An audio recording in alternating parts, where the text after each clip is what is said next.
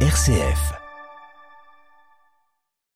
Une grève générale très suivie ce lundi en Cisjordanie, grève pour demander un cessez-le-feu dans la bande de Gaza. Plusieurs centaines de Palestiniens ont défilé notamment à Ramallah pour protester contre l'offensive israélienne qui se poursuit. Direction Jérusalem dès le début de ce journal. Un accord à revoir pour de nombreux acteurs de la COP28 de Dubaï. Le texte final de la conférence sur le climat doit être voté dans quelques heures, mais la première version du texte, nous le verrons, est loin de satisfaire ONG et société civile. Dans ce journal également, la chute du Premier ministre ministre polonais sortant, le Parlement ne lui a pas accordé sa confiance. Reportage à suivre à Varsovie où l'on a suivi les débats parlementaires depuis un cinéma de la ville. Et puis nous irons à Bamako, au Mali, où une page s'est tournée ce lundi. La MINUSMA, mission de l'ONU dans le pays, a baissé pavillon et se retire du pays sahélien après dix années contrastées. Radio Vatican, le journal Olivier Bonnel.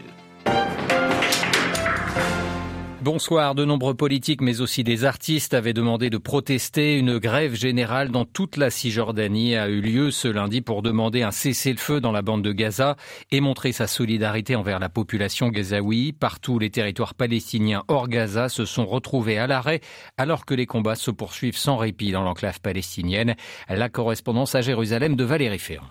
Un appel auquel ont répondu les habitants de la Cisjordanie occupée, y compris dans les quartiers palestiniens et la vieille ville de Jérusalem, où tous les magasins étaient fermés. Dans toutes les autres villes, la vie quotidienne a été totalement paralysée par cette grève qui a touché les transports en commun, les ministères ou encore les écoles. Ce mouvement de solidarité avec les Gazaouis intervient dans un contexte de plus en plus difficile en Cisjordanie où l'économie s'effondre, notamment à Jérusalem et à Bethléem, qui dépendent essentiellement du tourisme, alors que les populations sont soumises aux attaques quotidiennes des soldats et des colons israéliens des centaines d'hectares de terre ont également été confisqués au profit de la colonisation, notamment dans la région de Bethléem. Jérusalem, Valérie Ferron, Radio Vatican. Et dans la bande de Gaza, les raids aériens de l'armée israélienne, tout comme les tirs d'artillerie, se sont poursuivis aujourd'hui. Le Hamas a expliqué qu'il ne libérerait pas les otages sans négociation avec l'État hébreu. Gaza, où le patriarcat de Jérusalem a confirmé que la paroisse catholique euh, dans la bande de Gaza avait été endommagée il y a quelques jours par les frappes de l'armée israélienne. Le complexe paroissial est privé d'électricité ou de carburant. Des ambassadeurs auprès du Conseil de sécurité des Nations Unies étaient eux ce lundi en Égypte où ils se sont rendus au poste frontière de Rafah. C'est le seul point d'acheminement de l'aide humanitaire au territoire palestinien. Rafah où le Croissant Rouge palestinien a annoncé la création euh, avec le soutien du Qatar d'un hôpital de campagne d'une cinquantaine de lits. Et puis sur le front diplomatique, quatre pays européens, l'Espagne, l'Irlande, Malte et la Belgique ont adressé une lettre à Charles Michel, le président du Conseil européen, lettre dans lequel il demande, dans laquelle il demande de faire pression sur les partis pour que cessent les combats. Une lettre qui a pour but de mettre fin au carnage, au massacre de civils innocents, écrivent les quatre dirigeants. Dernières heures de négociations acharnées à la COP28 de Dubaï. La présidence émirati a proposé cet après-midi une première version du texte final qui doit être adopté ces prochaines heures. Un texte qui n'appelle pas à la sortie des énergies fossiles et qui déçoit de nombreuses ONG. Des amendements doivent encore être faits d'ici demain, mais les signaux envoyés semblent plutôt contradictoires. Selon Lola Valero, elle est directrice du programme climat de l'IDRI, l'Institut du développement durable et des relations internationales. On parle pour la première fois de la production des énergies fossiles, et ça c'est une grande avancée. Euh, en même temps, on parle aussi beaucoup euh, du rôle des technologies de capture de stockage et de carbone et, quelque part tout ça est mis avec euh, des qualificateurs qui diminuent la portée euh, normative euh, qu'ont ces objectifs-là. Euh, quelque part, c'est une liste d'options qui sont proposées aux États et charge à eux de, de s'engager dans celles qui résonnent avec leur contexte. C'est un peu difficile de voir comment est-ce que tout ça va, va répondre aux, aux cinq marqueurs qu'avait donné l'AIE, par exemple, les cinq signaux qu'il fallait donner sur le côté énergétique. Alors on a le triplement des renouvelables, le doublement de l'efficacité énergétique, on a un signal sur le méthane qui n'est pas quantifié. L'AIE parlait d'une réduction de 75% à 2030 et là on a perdu cette quantification-là. Euh, le signal sur la sortie des fossiles, il est très diffus. Il y a encore de la marge pour faire des modifications, mais c'est sans doute le sens aussi de cette tension accrue et de la pression accrue qu'on qu a pour euh, se mettre d'accord d'accord sur un texte. Des propos recueillis par Marine Henriot et cette première version du texte final suscite de nombreuses réserves. Un projet d'accord clairement insuffisant, juge ce soir l'Union européenne. Les États-Unis appellent eux à renforcer fortement le projet d'accord. En France, le projet de loi immigration rejeté par les députés avant même son examen. Le texte arrivait ce lundi à l'Assemblée nationale. Une motion de rejet déposée par les écologistes qui a été votée à une majorité de 270 voix contre 265. Direction la Pologne où le Parlement n'a pas accordé sa confiance cet après-midi au gouvernement sortant de Mateusz Morawiecki. La voie est donc libre pour son opposant pro-européen Donald Tusk. Celui-ci devra être, devrait être confirmé au poste de Premier ministre dans la soirée. Notre correspondant à Varsovie, Adrien Sarla, s'est rendu dans l'un des, des cinémas les plus célèbres du pays où 400 personnes sont venues assister au débat parlementaire. Reportage. Bonjour, deux coca et du popcorn, s'il vous plaît. Et Emilia ne sont pas venus au cinéma voir le dernier blockbuster. Les deux étudiants sont venus assister à la révocation du gouvernement Morawiecki sur grand écran. Une initiative lancée par un blogueur d'opposition en collaboration avec le cinéma.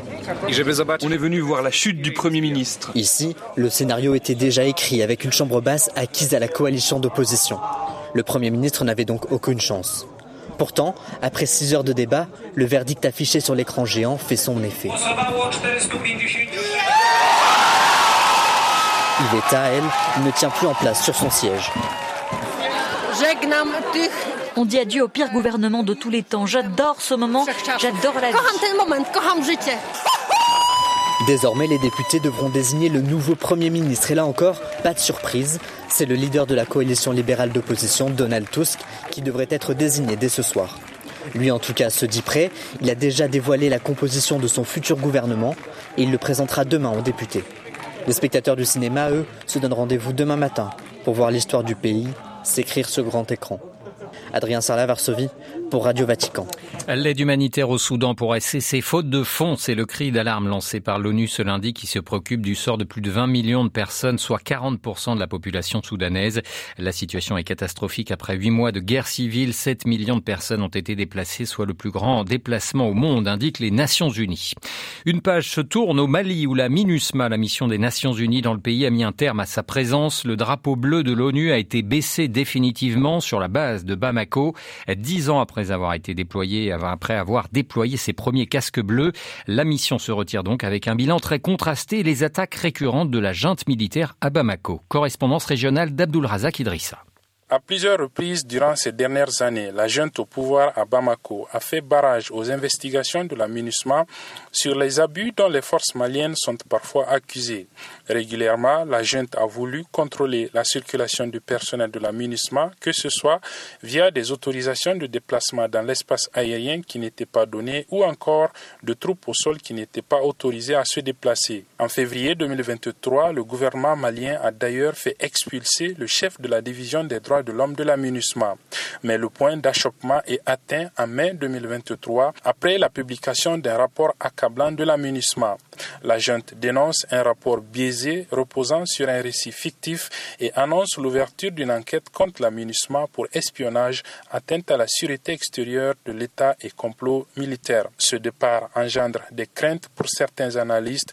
Il y a d'abord à l'interne la crainte d'une reprise des hostilités entre l'armée régulière et les groupes armés rebelles du nord du pays. L'autre crainte est que par ailleurs, ce départ de la constitue une menace réelle pour la région sahélienne confrontée au terrorisme. Abdelrazak Idrissa à Niamey Le pape rend hommage à l'église sud-coréenne dans un télégramme envoyé au président des évêques coréens à l'occasion des 60 ans des relations diplomatiques entre le Saint-Siège et la République de Corée. François se dit reconnaissant pour la diffusion de l'évangile, la croissance de l'église locale et sa contribution au bien-être de la société coréenne. Le Saint-Père qui souhaite que son influence continuera à porter des fruits culturels et spirituels, en particulier pour ceux qui sont marginalisés, appauvris et sans espérance dans le pays. Qui mise sur les jeunes à trois ans des JMJ de Séoul. François qui a reçu par ailleurs ce matin en audience au Vatican l'équipe du bureau du réviseur général en charge des révisions comptables et financières des organismes du Saint-Siège et du Vatican. Devant eux, il a souligné l'exigence de transparence absolue en matière financière. Il les a appelés à la vigilance pour qu'aucun acte de corruption ne se vérifie au sein de ces structures. Des informations à retrouver plus en détail sur notre site internet.